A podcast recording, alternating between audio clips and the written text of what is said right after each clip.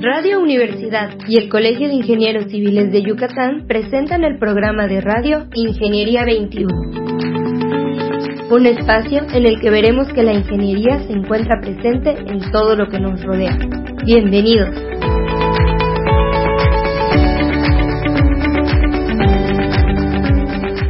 Buenos días, estimados radioescuchas. Bienvenidos al programa Ingeniería 21. El día de hoy tenemos a un invitado muy especial del país vecino de Estados Unidos, el doctor Surendra Shah. Él es profesor en la Universidad de Northwestern en Chicago. Por 30 años es profesor emérito y actualmente es su profesor de tiempo completo de la Universidad de Texas.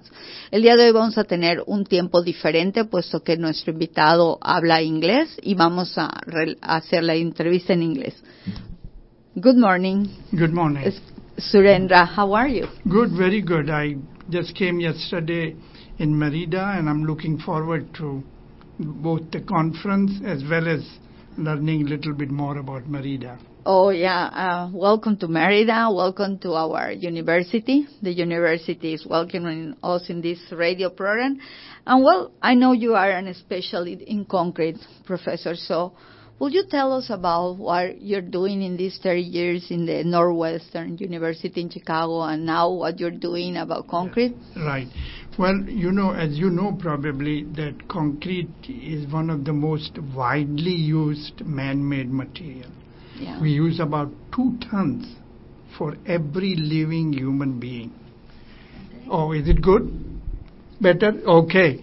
Uh, so Two tons? two per- tons per capita. Wow. and uh, and especially as the people move from rural area to urban area, we need more and more concrete in Yeah. developing countries like China and India. Uh, now, concrete has been used for a long time, but now, especially with the concern on environment and sustainability, we have to develop new ways of making it.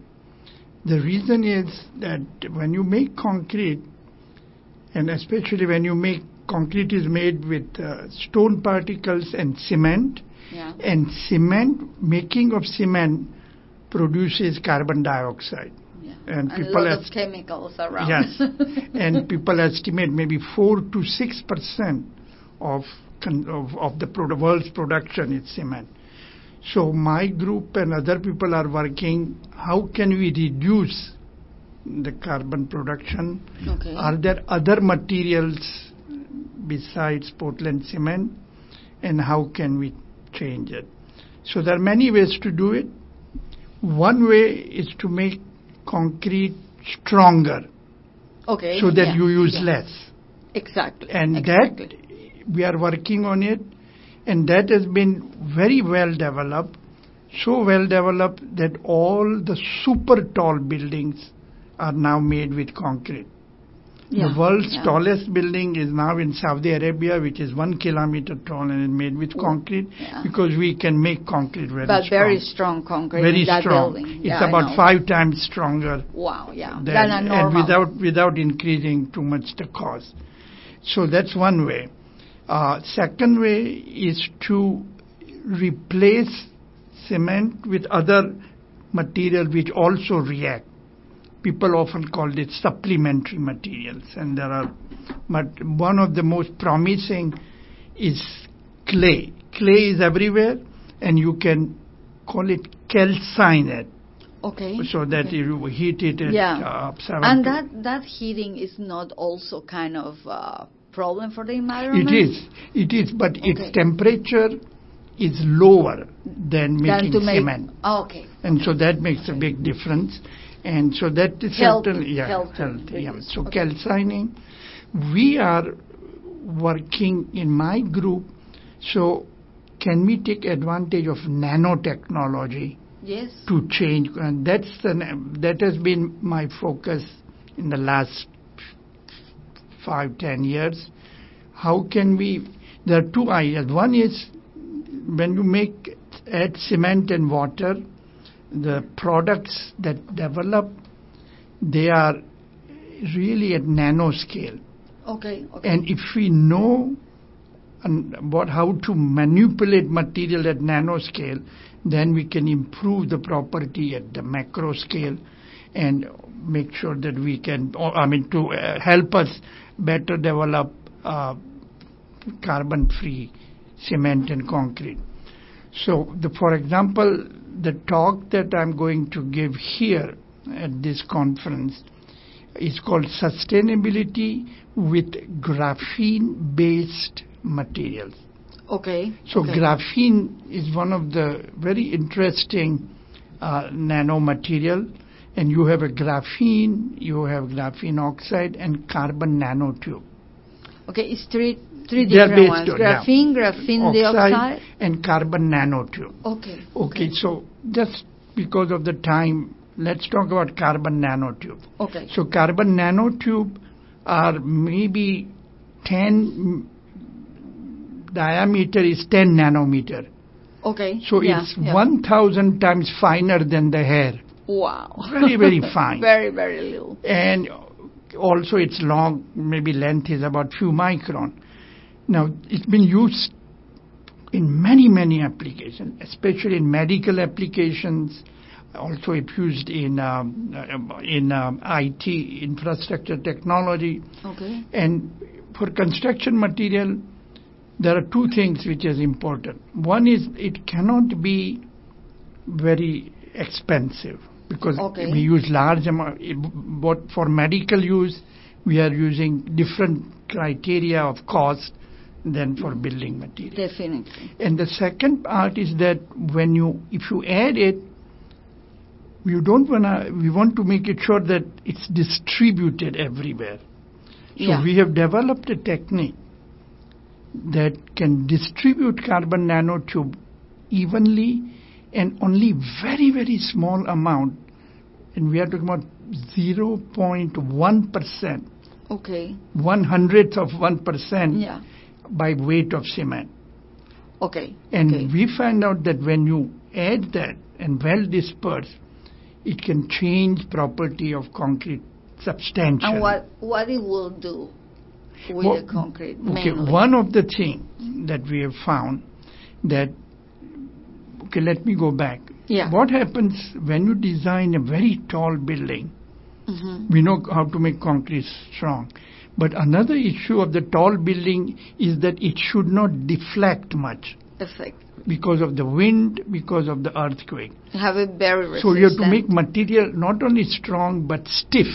Yeah. And Yeah. stiffness is measured in engineering term is called modulus of elasticity. Okay. So we, how can we increase the modulus of elasticity without adding more cement? And we found out that if we add 0.1% of carbon nanotube, we can double the modulus of elasticity. Really? Yeah. With just one percent? 0.1 percent. Oh, 0.1%, That's very yeah. important because when you add 0.1 percent, the increase in cost is very effective. Yes. And yes. I was so- thinking. I I thought I was not. I was paying too much attention and extra attention because I was thinking that little percent. Did I understand right? No, 0.1 Yeah, yeah, 0.1%. So 0.1%, because yeah. carbon nanotube is expensive, Yeah. I so we cannot use. I mean, we could, but it would be not. But uh, it won't fulfill the goal. Yes, we fulfill. The, there are two issues. One, it has to be well dispersed. So we call that percolation.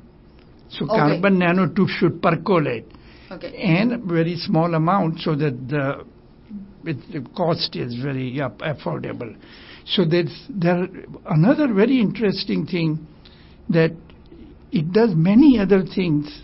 For example, we call it smart material. Okay. So what happens if you have a concrete structure and under distress, if there is a damage, cracking, can you detect it? So if you have a carbon nanotube, then you can remotely measure, for example, resistance. Oh. And Oh, it changes with stress. okay. And that property is called piezoresistivity okay. and that makes the material smart. Yes. Yeah. Yes, so that's because you can find out what's going on. Exactly. Find out going on remotely.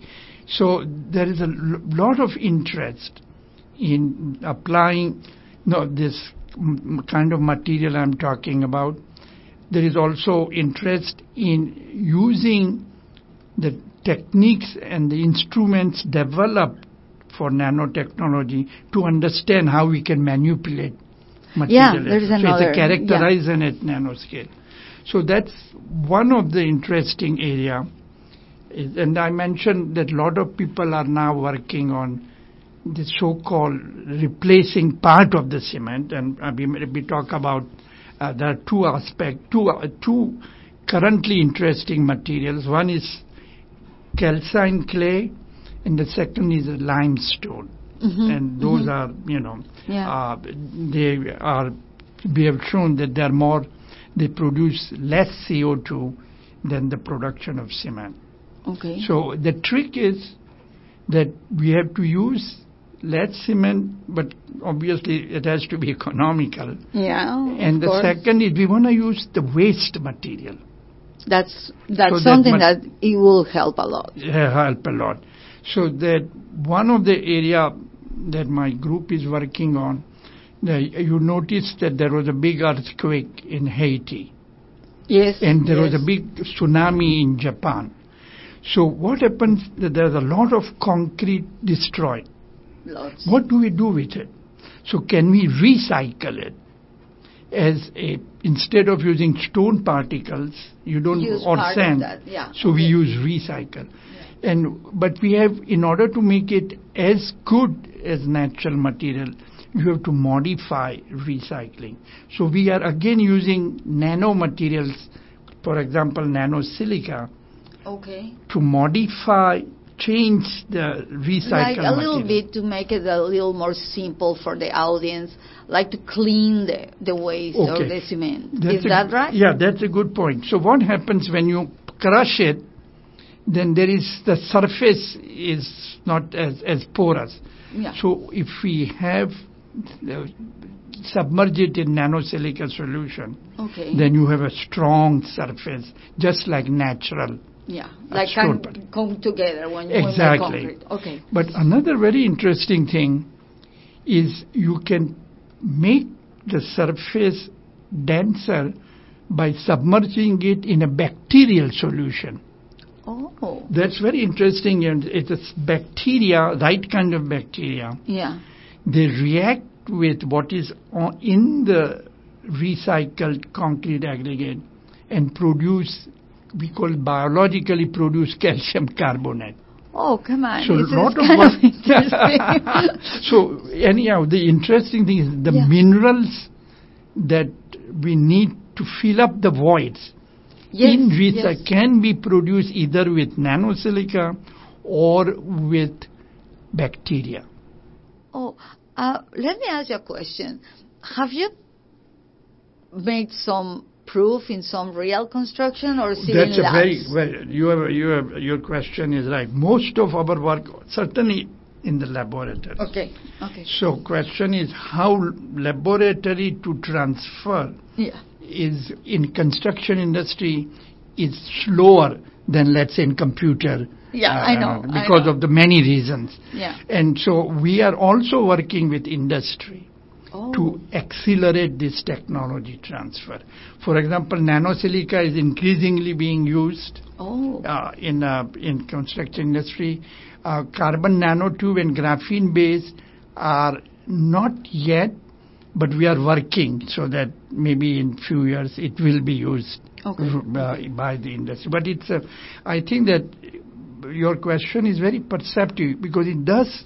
It's very difficult often to transfer the technology from lab to practice. Yeah. Uh, and so we have Well- to work closely with industry. The question is because here in Mexico is, um, I know we have less link with the private construction companies and with the outside the universities. You know, we Yes, don't yes. we don't have a, a strong thing like you might have more in the states or in Right, England or right. in other developed countries.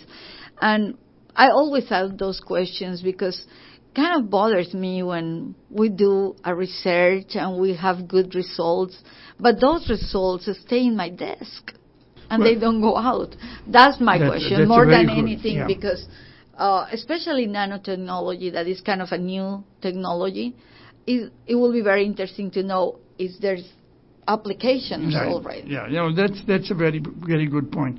And uh, for example, in Mexico there are two relatively large cement companies. You already interviewed Holcim, Yeah. and yeah. another one is Cemex, and both of them are you know have also innovation centers, um, and so we are working with them, and in fact. Uh, I work with both Cemex and Holcim, but Okay. I think the key issue is is scaling up. So when we do in the laboratory, it's a very small. While in the field, you are talking about big structures, Yeah, and yeah. we don't often know whether we can scale it up successfully and economically. Yeah. So currently, we are working with industry and with other universities as well, Yeah. as well as with the professional uh, society like RILEM and Yeah. American Concrete Institute, which are both Yeah, very yeah. uh, are sponsoring this conference today and uh, this week. So that that it, it's a complex process uh, of it's uh, educating students, educating the professionals, working with the industry and uh, professional organizations. Oh. So it's it's getting better than it used to be. Technology transfer. Yeah. Well, it's very interesting. I didn't know that was kind of uh, I right here graphene, graphene dioxide, and, carbon. carbon and then certainly this uh, microbial uh, using bacteria is an interesting thing and Yeah. so there are a lot of interesting things are happening uh, both in uh, And in this part, uh, Professor, where you're working with uh, this bacteria and the silicon with the waste part of concrete, uh, can you tell us about your results? What you have find out more about this?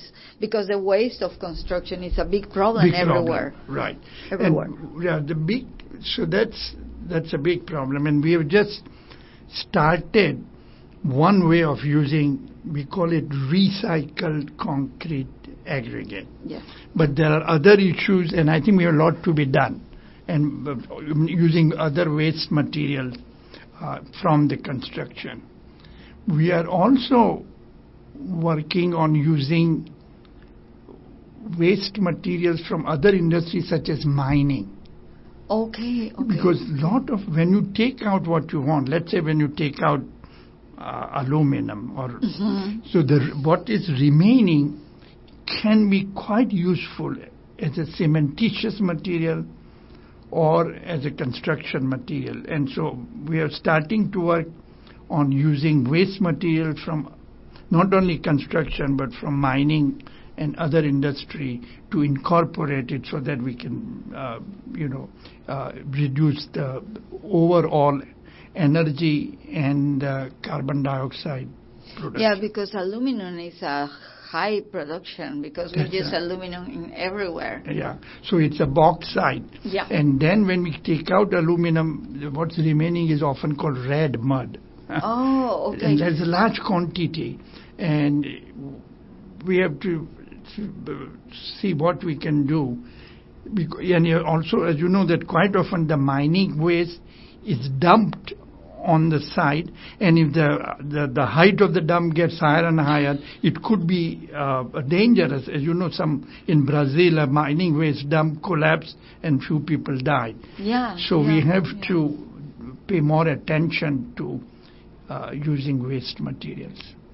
Oh, uh, and during all these 30 years, Professor, talking a little bit about history, what do you think in the history of concrete in this time you have been working in it? what you can tell us has been the best or the most remarkable or most important research Yeah. you have done something that you have seen Right. during these 30 years Yeah. coming to a good point now? Well, that's a good point. There are, of course, research progress is often incremental. Uh, but two two things I think is remarkable. When I started working, for example, when I did my PhD at Cornell University, the, we measure quality of concrete with compressive strength, and We're still co- doing it here. so most common one that time was let's say 30 megapascal. Okay, Then 30 okay. is most common. Yeah. Now we are making super tall building with 150 megapascal, five times stronger, but obviously cost is very comparable so that it's cost effective. So that's one measure of historical success. Yeah. Used to be that buildings like uh, Empire State are made with steel, but Mm-hmm. Yeah. now buildings like Kingdom Tower, one kilometer tall, is made with concrete. Yeah. The second, also very important, is that now we manipulate property as you mix concrete. It's called rheology. We manipulate it so we can pump concrete like water as as high or as far as one kilometer. So this makes very very different the way we produce concrete. And the, in the industry, it's called self-consolidating concrete. So when you make the, when you, you have seen when you, people are making concrete, there is a vibration, Yeah. which is very yeah. noisy. Uh, it produces dust. So with this, you don't need vibration because concrete flows like water. Yeah. So that's a, also a very interesting development, which is obviously applied quite, quite well in the Yeah, I was thinking one kilometer. I think the the longest concrete pumping I have seen may be like a hundred meters or so. Yeah. So now we can pump uh, as, as as long as far as, and that's very important. So those two are very one way to look historical change yeah. in the making of concrete. And really, the the increasing of the megapascals from 30 to 150 is just like a big jump. Big jump, right? Big jump. That, I think that's very interesting, and many people don't realize that. Uh, No, no, no. I was remembering when I when I was working in construction, my main experience is um, constru- uh, building hospitals. yeah, The government. I was working there for close on 15 years to 15 years, but in construction about eight. Then I went to administration. But I remember one of the biggest hospitals here in Merida. It was about three, 35 megapascals yeah, yeah. all the columns That's and right. the and I'm talking about maybe I was I don't want to say my age on the radio, but it was about maybe about 20 years ago. About 20 That's years. right. That's 20 years exactly ago. right. Yeah. Yeah. So uh, I think what the interesting thing is that people uh, now realize that you have to put more science into understanding and modifying and improving research. We call material science. That becomes very important. For example, my position at University of Texas is in civil engineering and in material science. Yeah. And so we that's the, this kind of thing We're mixing more now. exactly that's very important. And the second, obviously, as you we talked about it earlier, is the technology transfer. So and so those are the challenges, and I think For the future it- and this conference will address some of those Yeah. challenges. Yeah. Well, Professor, it was a pleasure to Oh, talk with yeah, you. it's a nice dear pleasure. Talking with you, and I'm quite um, impressed with how much you already know about cement well. I'm not a specialist, but I'm a civil engineer and I love my my career, so I just kind of know al- about around, not especially that some friends of you. but thank you for being with us, and I'm going to take a little bit for explaining in Spanish, Yes. finishing and everything. Okay. But very, very much. Thank Okay, you my for pleasure. being with you. Uh, estimados radioescuchas, estuvimos ah, en un programa diferente en el idioma inglés, pero nuestro invitado nos habla de todas las innovaciones y de los avances que ha tenido el concreto en nuestros días. Uno de los más importantes y que él menciona fue que hace 30 años hablábamos de 300 kilogramos por centímetro cuadrado y ahora te hablamos de 1500 kilogramos por centímetro cuadrado en algunos edificios. Les agradezco mucho su atención y el haber estado con nosotros. Y pues como ustedes ven, en el concreto no hay idiomas, no hay fronteras. Tenemos concreto en todo el mundo y en todos los idiomas. Eh, le vuelvo a dar las gracias a nuestro invitado, el doctor Surendra Shah. Thank you very much, doctor, professor. Y me despido de ustedes, les espero nuevamente en este programa, recordándoles que las ingenierías se encuentran en todo lo que nos rodea. Muy buenos días. Ingeniería 21 es producido por Radio Universidad y el Colegio de Ingenieros Civiles de Yucatán. Teléfono 925-8723. Correo gerencia arroba cicyucatán.mx. Facebook Colegio de Ingenieros Civiles de Yucatán AC, sitio oficial.